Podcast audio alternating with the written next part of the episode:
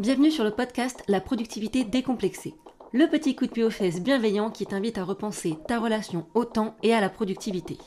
Ici, on réécrit les règles de l'organisation personnelle et on mène la vie dure au diktat, injonctions malsaines, idées reçues et préjugés en tout genre. Je suis Sophie, coach certifiée. J'accompagne les salariés débordés, fatigués à retrouver plaisir et sérénité au quotidien grâce à une organisation qui respecte leur personnalité. Sans plus attendre, je t'embarque avec moi dans l'épisode du jour. Hello hello, je suis, comme toujours, ravie de vous retrouver pour ce nouvel épisode de podcast de la productivité décomplexée.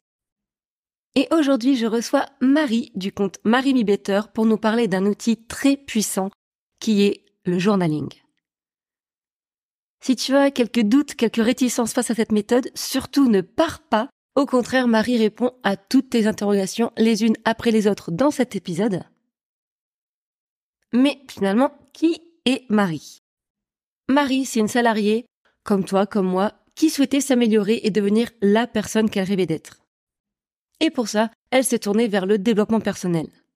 Mais elle s'est très vite retrouvée confrontée à des pratiques qui n'étaient vraiment pas en phase avec ses propres valeurs.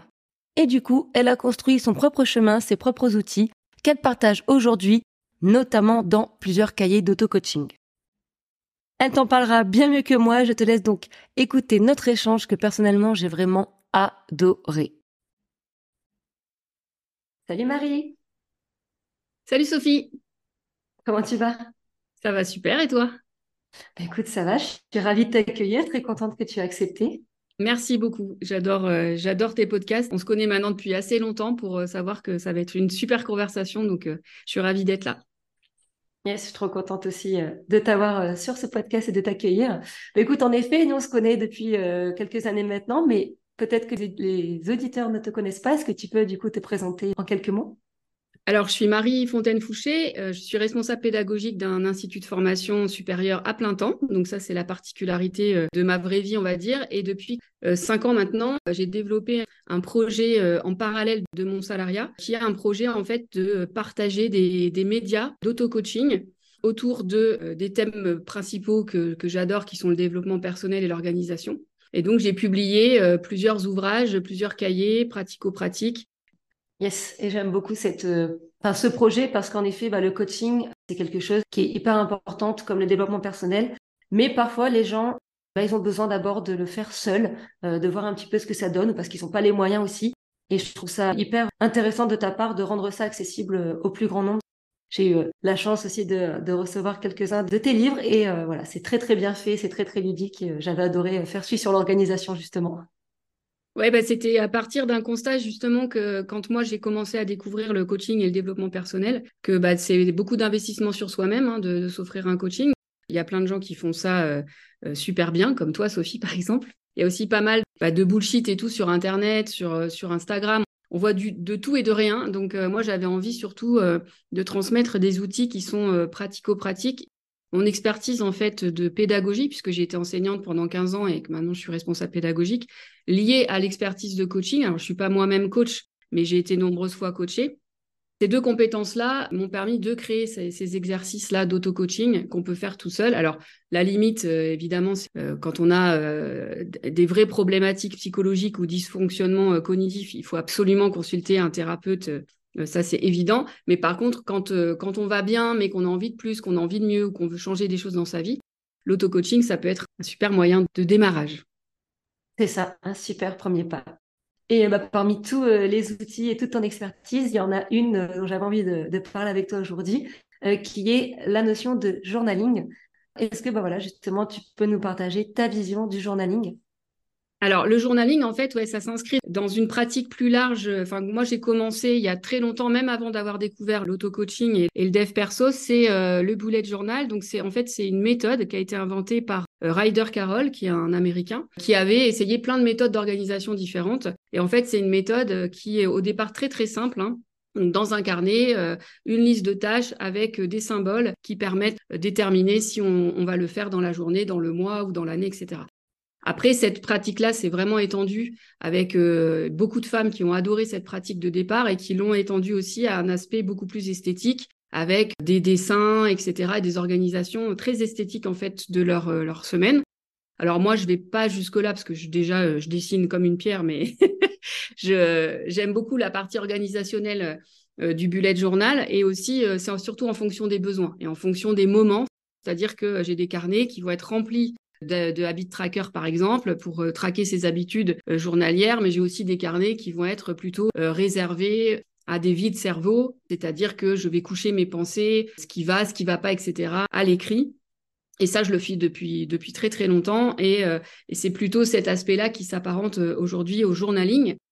Donc le journaling, en fait, c'est une pratique d'écriture, alors quotidienne, mensuelle, peu importe, dans un carnet, et euh, qui est une pratique d'écriture qui est censée être réservée à la personne qui l'écrit et pas à une communication extérieure. Par exemple, on ne pratique pas le journaling pour écrire un roman ou pour écrire un essai, mais pour, pour s'écrire à soi-même.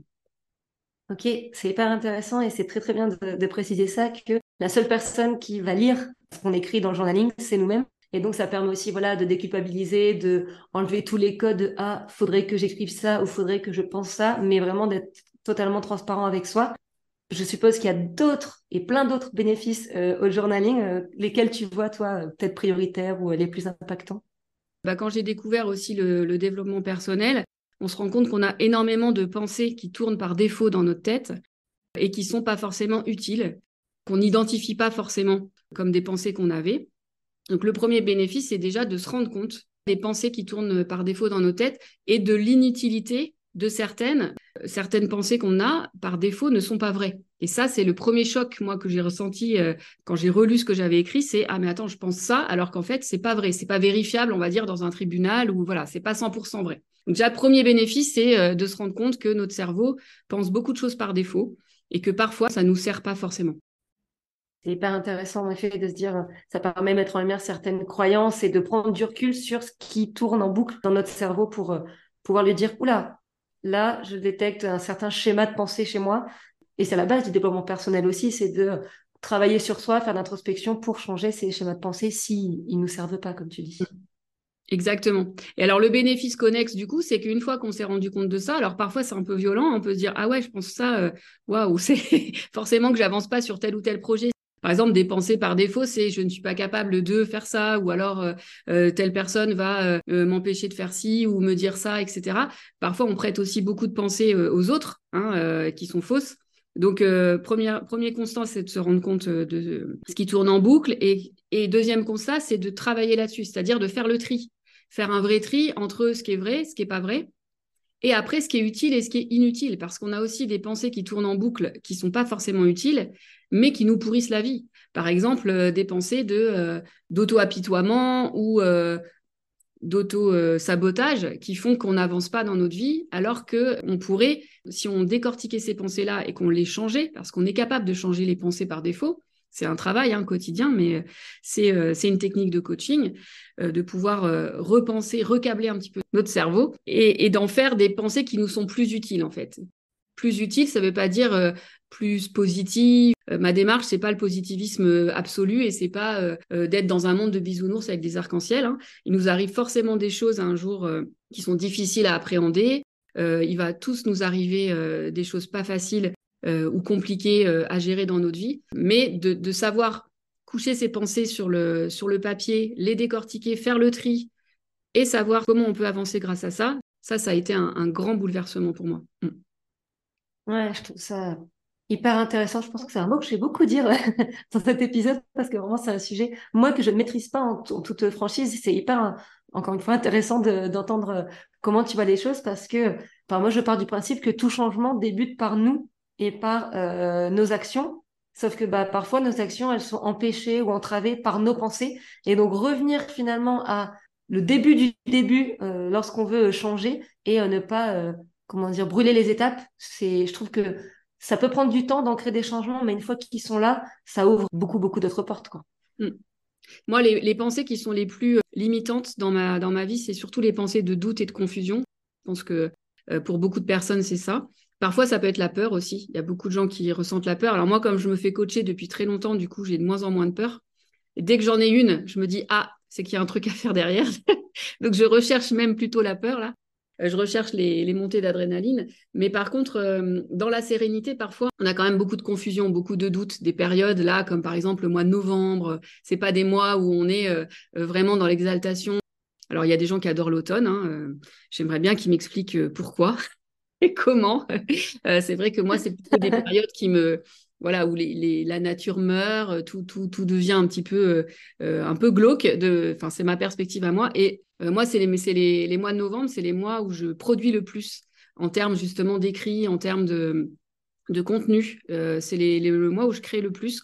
Quand je fais la rétrospective depuis quatre ans, euh, j'ai créé mon compte Insta en novembre, il y a quatre ans. Euh, euh, j'ai rédigé mes programmes, mes sept premiers cahiers, je les ai rédigés en novembre et décembre de la même année. Et chaque année, en fait, en novembre, c'est les mois où j'écris le plus. Il y a une saisonnalité aussi comme ça au journaling que j'aime beaucoup, moi. C'est-à-dire qu'on n'est pas obligé d'avoir une pratique très, très régulière, style Miracle Morning, on se lève tous à 5 heures, on écrit pendant une demi-heure, etc. Si on n'en ressent pas ni l'envie ni le besoin, et si ça fait plus de mal qu'autre chose, ça sert vraiment à rien. Il faut vraiment utiliser le journaling comme une pratique qui, fait avancer et qui fait du bien. Alors, il y a plusieurs après formes de journaling, c'est-à-dire que soit vraiment on part d'une page blanche et là on se dit, bah tiens, qu'est-ce qui me vient à l'esprit? Donc c'est vraiment le vrai euh, brain dump, hein, c'est-à-dire euh, je vide tout mon cerveau. Mais il y a aussi des pratiques de journaling avec des questions. Et ça, ça peut être aussi euh, hyper intéressant. Donc le mois dernier, j'ai fait un challenge de journaling sur mon compte Insta, enfin en septembre-octobre. c'est pour ça d'ailleurs que tu m'avais contacté en me disant ça serait bien qu'on en parle dans le podcast. Et en fait, c'est parfois se faire poser des questions euh, d'un point de vue extérieur et d'y répondre en allant farfouiller à l'intérieur de soi. On découvre à chaque fois de nouvelles choses et ça peut être euh, vraiment euh, hyper révélateur aussi de, notre monde intérieur. C'est aussi, ça peut être aussi cette pratique-là, c'est de se poser une question. Alors ça peut être une question par jour, ou une question par semaine, ou une question par mois, à laquelle on, on répond et de revenir, je ne sais pas, un mois, six mois, un an après, de se reposer les mêmes questions et de voir aussi l'évolution. Parce que la pratique de journaling, elle est géniale, pas sur le moment, quand on parfois on vide son cerveau et on n'a vraiment pas envie de relire ce qu'on vient de produire, parce que c'est un marasme pas possible et que ça, ça génère beaucoup d'émotions. Si c'est difficile à écrire, de le relire plus tard et de se rendre compte qu'on a évolué, ça fait beaucoup de bien. De se dire, ah bah tiens, j'ai beaucoup évolué sur ce sujet-là. Et de la même façon, si c'était des écrits très enthousiastes avec beaucoup d'idées, bah, ça peut nous porter aussi de les relire régulièrement et de se dire ah bah tiens j'avais tel objectif, telle envie à ce moment-là où j'en suis là-dedans et comment je peux mettre en œuvre euh, ce rêve que j'avais à ce moment-là quoi. Ce que je comprends et euh, j'aime bien cette idée, c'est qu'il n'y a pas une seule façon euh, de faire du journaling, il y en a plein. tu as donné déjà un petit peu quelques règles, on va dire plutôt quelques bonnes pratiques. Est-ce que tu en as d'autres à nous partager ou comme ça d'autres idées pour, pour s'y mettre par exemple? Alors moi, je dirais, euh, écrivez quand vous voulez, comme vous voulez, et sur le support que vous voulez. C'est-à-dire, il faut vraiment garder cette notion de liberté. Euh, il n'y a rien de plus enfermant qu'un boulet de journal. Euh. Alors moi, j'en ai, ai des super beaux parce que maintenant, c'est un objet aussi que, j'aime beaucoup, le, carnet. Donc voilà, je me fais offrir des carnets, ou je m'offre moi-même hein, d'ailleurs. Voilà, j'aime bien l'objet en lui-même, mais par contre, quand on l'ouvre, faut pas avoir peur, quoi. C'est dégueulasse, c'est écrit dans tous les sens. Euh, un jour, c'est super bien écrit, le lendemain, on dirait des pattes de mouche. Voilà, il faut vraiment pas prendre euh, cette pratique comme quelque chose euh, de très contraignant. J'ai une copine qui m'a dit ça il y a pas longtemps. Elle me dit j'ai plein de beaux carnets, mais en fait, dès que je commence et que la première page, ça me plaît pas, ça ressemble pas à ce que j'ai vu sur internet, du coup, j'arrête. Et c'est très dommage parce que c'est pas pas la forme qui est important, c'est le fond. Donc, même si vous dessinez comme un pied ou vous avez une écriture comme moi de, de médecin sous Prozac, ne vous inquiétez pas, c'est pas l'important, c'est pas la beauté, c'est pas l'esthétisme. Après, si on, aime ça et qu'on le fait bien, encore mieux, mais c'est une pratique différente. Je dirais le bullet journal esthétique, c'est encore une pratique différente euh, du, journaling vraiment comme je l'entends moi. C'est-à-dire qu'il euh, n'y a pas de bonne pratique, il y a une pratique surtout qui correspond à chacun d'entre nous. C'est-à-dire que euh, si vous aimez écrire beaucoup, puis à 21h ou à 22h le soir, bah, faites-le. Euh, moi, je fais mes petits euh, trackers d'habitude, etc. en fin de journée, mais quand j'écris, c'est plutôt le matin. Enfin voilà. Après, il n'y a pas vraiment de bonnes pratiques. Il faut que les pratiques, surtout, euh, fassent du bien. J'aime beaucoup cette conclusion à cette question. Il faut que vous trouviez les pratiques qui vous font du bien. Bah, merci parce que moi je dis ça aussi d'un point de vue organisation globale, c'est-à-dire trouver sa propre organisation, ses propres routines, c'est les, propres choses qui font du bien. Et le journaling, euh, c'est la même chose. Euh, on partage de toute façon euh, les mêmes valeurs. Donc comme je dis, c'est des bonnes pratiques, des choses à tester aussi. Hein, si vraiment on n'a aucune idée, comme tu disais, il peut y avoir des, exemples, des choses desquelles s'inspirer, mais pas de règles particulières. Et ça me rassure ce que tu dis au niveau de l'esthétique parce que moi, c'est pareil. Hein. J'aime beaucoup les belles choses, mais alors moi, pour les faire, voilà, c'est ça. C'est moi aussi. Alors, j'adore regarder sur Pinterest, par, par, exemple, vous tapez euh, bullet journal, vous allez voir des pages magnifiques avec des petits dessins et tout ça magnifique. Alors, moi, je m'y essaye. Hein. Je fais des pages. Parfois, je suis contente, mais après, bon, voilà, ça déborde, ça dépasse. c'est pas grave.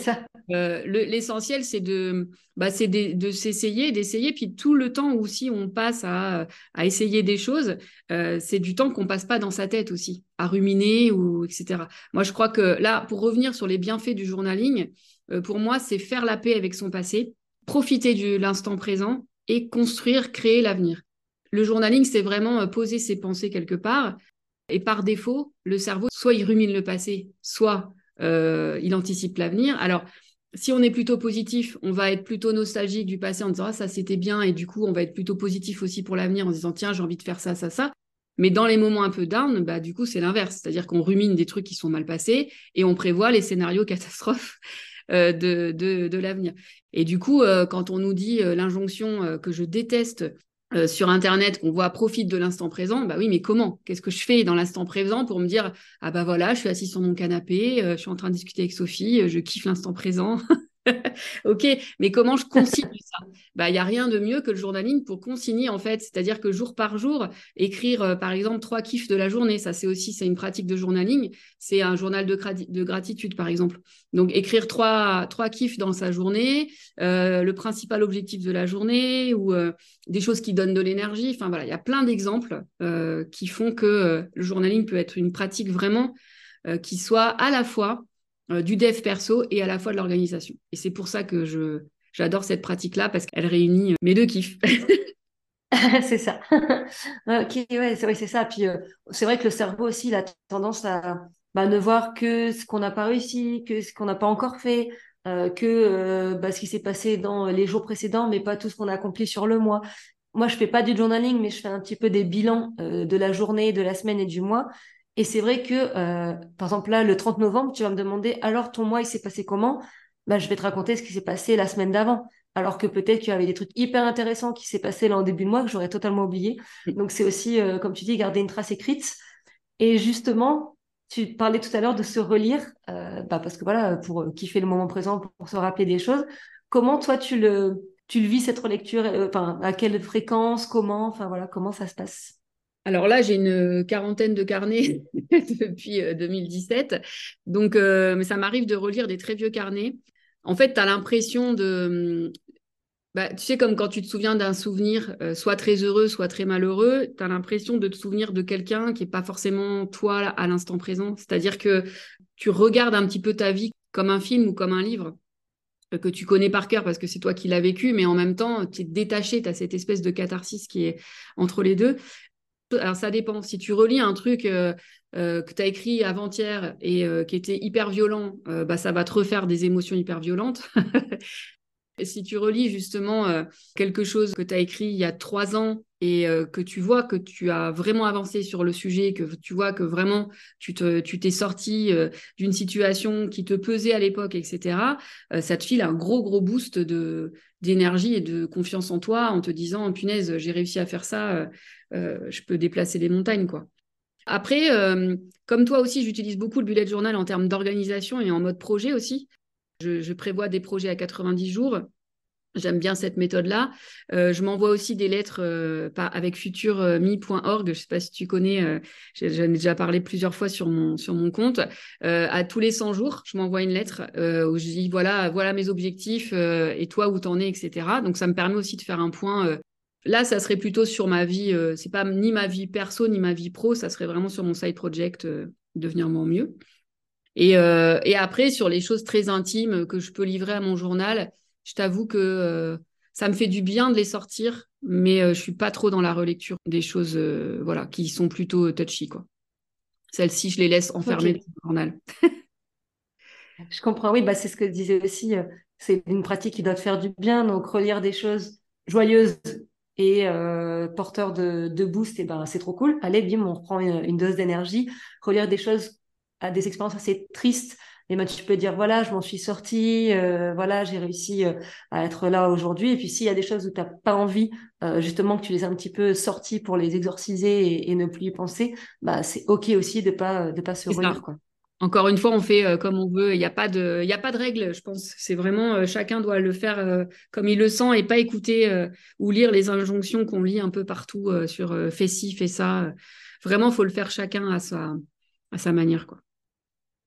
Yes, j'adore ce, concept. Euh, je vais euh, faire l'avocat du diable et te poser euh, deux, trois questions par rapport à les réticences qu'on pourrait avoir. bon, la première réticence, tu as répondu, c'est bah moi, je suis pas trop dans la créativité, dans les dessins, etc. Donc, on a dit que ça, c'était pas grave. voilà. Il y a des personnes peut-être qui peuvent se dire ouais, enfin moi j'ai rien à dire, ma vie elle n'est pas hyper palpitante, je sais pas, je sais pas quoi dire. Là j'arrive sur cette page blanche, qu'est-ce qui se passe? Alors, soit, euh, en effet, il faut se poser des questions très généralistes, genre euh, qu'est-ce qui m'est arrivé de mieux aujourd'hui, qu'est-ce qui m'est arrivé de pire aujourd'hui, euh, est-ce qu'il est-ce que j'ai un petit souci, enfin voilà. Bon, après, on tombe, faut pas tomber dans le pathos non plus. On n'est pas là pour pleurer sur son journal en mode ado de 12 ans, quoi. Faut, parfois, il y a des choses à sortir, mais voilà. Si on veut vraiment faire du, journaling de développement, je pense qu'il faut se poser des questions un peu nouvelles moi, je dis souvent, quand on pose des questions de merde à notre cerveau, il nous répond de la merde. Par exemple, si on dit Oh là là, euh, pourquoi ça va pas toi aujourd'hui? Bah Forcément, il va aller chercher les trucs qui ne vont pas. Alors que si on pose des questions très ouvertes avec comment je pourrais euh, changer cette situation ou euh, en quoi je pourrais apprendre des choses de cette phrase que m'a dit mon collègue qui me tourne en, boucle dans la tête, etc. Là, on pose des questions qui vont vraiment vers le développement, c'est-à-dire vers la prise de recul et le passage à, l'étape suivante quoi, dans notre cerveau. Après, euh, si tu fais l'avocat du diable, je peux aussi en profiter pour faire, la promotion du challenge là que j'ai sorti, d'avoir des questions qui sont posées en extérieur par quelqu'un on s'attend pas du tout à la question, ça peut, ça peut donner des grandes révélations. Et là, le, challenge que j'ai euh, proposé sur mon compte le mois dernier, je l'ai sorti en bouquin. Donc, il s'appelle 30 jours de challenge journaling. Euh, mon carnet d'introspection et d'écriture créative pour apprendre à mieux me connaître et à développer un état d'esprit épanoui et serein. Donc, c'est vraiment les deux grands bienfaits aussi euh, du journaling. Il est dispo euh, sur mon compte Insta, dans ma bio, sur Amazon. Et en fait, il est constitué justement comme un petit carnet qui, avec une double page par jour, avec une grande question de journaling. Donc, je peux en prendre une au pif, par exemple.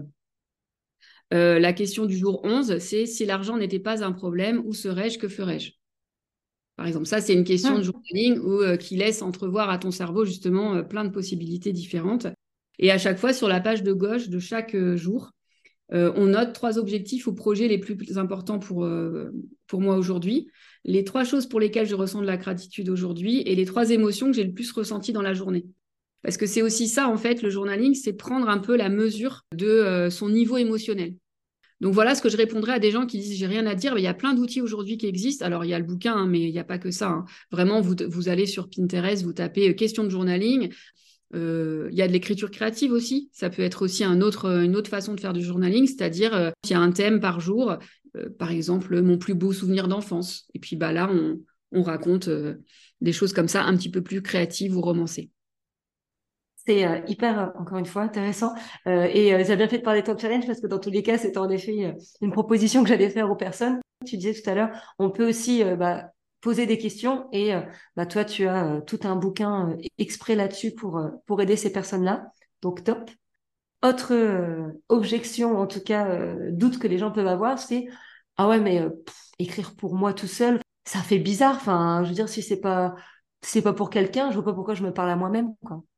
Oui, bah alors ça c'est un peu, je dirais que c'est des gens qui, ne prennent pas le temps de rester tout seuls avec eux-mêmes et euh, c'est vrai que ça peut faire peur. Et euh, moi, la première, hein, quand j'ai commencé ça, en fait, quand on est euh, quand on est très occupé, quand on a une grande vie sociale, quand on a beaucoup d'amis ou une grande famille, et, et, et qu'on prend pas le temps de rester seul avec soi-même et de s'interroger et de faire ce qu'on appelle vraiment l'introspection, la première fois qu'on le fait, c'est à la fois ouais un peu bizarre et un peu, ça peut être un peu violent. C'est un peu la même chose que comme demandait Mel Robbins dans son dernier bouquin The High Five Habits, de se regarder dans le miroir et de se regarder vraiment dans les yeux, dans le miroir, sans bouger. Et en fait, euh, si tu fais cet exercice-là, c'est hyper difficile. Euh, au bout d'un moment, euh, tu ressens beaucoup d'émotions. Ça peut être soit, si tu es empathique vis-à-vis de toi-même, une grande émotion enfin qui, vraiment te submerge. Hein. Il y a des gens qui se mettent à pleurer. ça peut être aussi si tu es dans le jugement de toi-même, etc. Et en plus, si tu es en soutif, par exemple, au moment de sortir de la douche, tu te regardes comme ça dans le miroir et là, tu vois les bourrelets, tout ça. Et là, tu tombes dans le jugement de toi-même et tu dis, oh là là. Donc, c'est des, en fait, c'est des pratiques qui sont difficiles parce que euh, dans nos sociétés, on est plus, on est à la fois dans l'individualisme et dans l'individualisme de plaisir, c'est-à-dire euh, le plaisir immédiat. Euh, je passe beaucoup de temps à scroller sur les médias, à regarder Netflix, à aller à la limite si c'est pas de l'individualisme, c'est de faire des choses en groupe, mais euh, de sortir, de faire la fête, etc. Euh, par contre, d'être seul avec soi-même, de se poser les vraies questions, les bonnes questions, euh, ça c'est difficile, ça c'est compliqué. Donc je dirais aux gens qui ont cette objection-là, bah essaye, essaye juste une question, essaye une pratique du, du, journaling, puisqu'il y en a vraiment de nombreuses. Et puis euh, et vois ce que ça donne. Et puis si euh, si en effet ça ça te paraît vraiment très très très très bizarre et, que ça n'apporte rien bon bah retourne à ta à vie. Mais c'est un peu comme euh, la pilule bleue ou rouge de Matrix en fait. Est-ce que tu as envie de savoir est-ce que tu as envie de savoir ce qui se passe vraiment à l'intérieur de toi et vraiment ce que tu arrives à accomplir tes rêves ou pas ou est-ce que tu as envie de rester dans la matrice et de continuer ta vie à 100 à l'heure et de pas te poser quoi? Voilà ce que je répondrais. Ah, c'est hyper intéressant. Ce que j'entends, c'est que derrière, il peut se cacher une peur de ce qu'on va découvrir euh, en étant, comme tu dis, seul avec soi-même. Et bah voilà, est-ce que tu as envie de le découvrir ou est-ce que tu restes un petit peu en mode euh, autruche? Et j'ai aussi envie de dire, alors sous ton couvert, mais que si ça te paraît bizarre au début, si tu es dans l'inconfort, c'est peut-être que justement tu en as besoin et que ça va te servir encore plus que quelqu'un qui est direct à l'aise avec, euh, avec cet exercice. quoi. Alors, 1000% d'accord. D'ailleurs, j'ai une cousine qui a fait euh, tous mes cahiers, etc., qui me dit souvent, euh, elle me dit, ah, j'ai pas envie de le faire aujourd'hui et tout. Je lui dis, bah, c'est quand t'as pas envie qu'il faut que tu le fasses. C'est là que tu en as le besoin le plus. Et c'est vrai que moi-même, je le ressens dans ma pratique. Des fois, je me dis, ah, il faudrait que je me fasse un vide, un vide cerveau. Là, il y a trop de trucs, trop de charge mentale et j'ai pas envie. Et moins j'ai envie et plus en fait, on en a besoin. Et ça, c'est le cerveau qui nous renvoie dans la caverne. Tu sais, la, triade de la motivation, hein, euh, éviter la douleur, éviter la, peine euh, et, aller vers le plaisir immédiat. Donc voilà, c'est le message, le premier message, c'est ah non, non, tu as beaucoup mieux à faire que euh, d'aller farfouiller dans ton cerveau. Il y a aussi pas mal de gens hein, qui ont cette objection-là de ah bah moi, si j'avais le temps de faire ça, mais les gens qui te répondent ça, tu es sûr euh, à 100% qu'ils perdent une, heure sur TikTok ou euh, euh, une heure dans le bus à, regarder les gens et à gossip ou voilà. Donc en fait, le journaling, c'est pareil, on n'en a pas parlé, mais en termes de temps, ça peut être juste 5 minutes par jour. on n'est pas tous Flaubert et Victor Hugo, quoi. Hein. donc on n'a pas besoin de s'asseoir pendant une heure et demie à notre, à notre bureau et puis de prendre une tasse de, de café fumant et de regarder par la fenêtre. Non, on n'a pas besoin d'être dans une ambiance non plus euh, propice euh, à l'écriture, euh, tu vois. C'est pas ça, hein, le journaling, c'est en, général, moi, tu vois, c'est au réveil, limite, je suis encore dans mon lit avec ma tasse de, café. non, parce que je bois pas mon café dans mon lit, mais et puis voilà, c'est vraiment des pratiques qui doivent rester encore une fois individuelles et qui doivent faire du bien à chaque personne. Oui, bah, puis comme on dit, de toute façon, si on attend d'avoir le temps, euh, on l'aura jamais. Le temps, ça se prend. Donc, euh, à voir en effet à quoi tu mets euh, la priorité en fonction de ça. Bah, écoute, c'était comme depuis le début de cet entretien hyper intéressant. Merci beaucoup pour tout, toute la valeur Est-ce que, vous pouvez compter le nombre de fois où Sophie dit intéressant et vous aurez un cadeau? C'est ça, ça va être le bingo. Allez, donc deux fois j'ai dit intéressant podcast. non, mais franchement, voilà, c'est au-delà de la forme, je trouve ça hyper euh, enrichissant. Voilà, comme ça, je change. Euh, est-ce que tu avais, euh, voilà, de dernières choses à dire, une dernière objection à, casser ou voilà, des, choses à partager avant qu'on clôture cet épisode? Non, mais j'ai envie de dire que si vous, si vous aimez, si vous écoutez le podcast de Sophie, c'est que vous aimez l'orga et, et, et, aussi la, partie dev perso, mais dans le coaching, pas dev perso perché. Et c'est pour ça aussi qu'on s'entend bien et qu'on se connaît bien. Enfin, derrière journaling, il n'y a pas que la notion d'écriture et d'esthétisme, c'est vraiment un outil avant tout, un outil de dev perso, d'orga et qui peut être hyper puissant, hyper efficace. Donc, euh, bah, si vous n'avez jamais essayé, c'est l'occasion. Voilà. Essayez euh, vraiment, euh, achetez-vous un petit carnet, un petit stylo et c'est parti. Mais c'est ça, c'est comme tout, testez, voyez si ça vous plaît, si ça vous sert. Mais encore une fois, avec la prise de recul de est-ce que c'est parce que vraiment ça me sert pas ou est-ce que je le fais pas à fond parce que j'ai pas envie, j'ai peur? Quand même voilà, comme on l'a dit, cette balance à avoir. Mais en tout cas, voilà, comme tout outil, euh, comme je dis, hein, l'organisation, le développement personnel, moi je le vois vraiment comme un puzzle avec plein de pièces. Et puis, bah, il y en a qui nous vont, il y en a qui nous vont pas. Euh, mais en tout cas, on peut pas savoir avant d'avoir testé. Et honnêtement, comme le journaling peut se faire un peu comme on a envie, euh, je vois pas en quoi il pourrait ne pas vous correspondre. Il faut juste, encore une fois, tester, adapter jusqu'à trouver votre propre journaling. Exactement. Super. Ben, un grand merci en tout cas, euh, Marie. J'étais ravie de, de te recevoir, de papoter avec toi. C'est toujours euh, un immense plaisir. Merci à toi. C'était super. Bah, écoute, pour les personnes justement qui sont intéressées par euh, bah, tes petits cahiers, enfin petits, tes cahiers, parce qu'on ne va pas réduire ton travail, c'est pas très beau travail, donc tes cahiers, ton compte Insta, etc. Où est-ce qu'on peut te retrouver Où est-ce qu'on peut te contacter? Alors, mon compte Insta, c'est Marie Mi Better. J'ai un site internet devenirmoimieux.fr. Et puis, euh, euh, tous mes ouvrages sont disponibles sur Amazon. Donc, en tapant soit Marie Fontaine Fouché dans la barre de recherche, vous avez tout, euh, ou alors en passant par Insta dans ma bio. Et là, je suis en train de finaliser un agenda journaling pour 2024, hein, donc un agenda annuel de, janvier à, décembre qui va sortir mi-novembre avec donc une partie orga, un agenda, on va dire typique organisation, mais aussi des défis, des questions de journaling et aussi des, petites surprises, des petits bonus à l'intérieur. Donc euh, voilà. Ça peut être aussi un, super outil pour démarrer le, journaling parce que c'est guidé. Trop, trop bonne idée. en tout cas, dans je vais mettre euh, tous tes liens, tout euh, ce dont on a parlé, tes coordonnées, etc., dans la description de l'épisode. Comme ça, vous êtes sûr de tomber au bon endroit. Bah écoute, encore une fois, un très grand merci. Je vais redire une dernière fois que c'était très intéressant. je suis vraiment très, très contente de, de t'avoir reçu sur ce podcast. Et puis, euh, bah, je ne peux que vous encourager à aller découvrir le travail euh, de Marie euh, et tout ce qu'elle fait pour, voilà, comme elle a dit, en dehors de son travail de, de salarié, c'est vraiment que que de la valeur plus plus. Donc, n'hésitez pas. Et puis, bah, nous, on se retrouve très très vite dans un nouvel épisode. Salut Marie. Salut Sophie, merci. C'est ainsi que se termine cet épisode. Merci d'avoir partagé ce moment avec moi.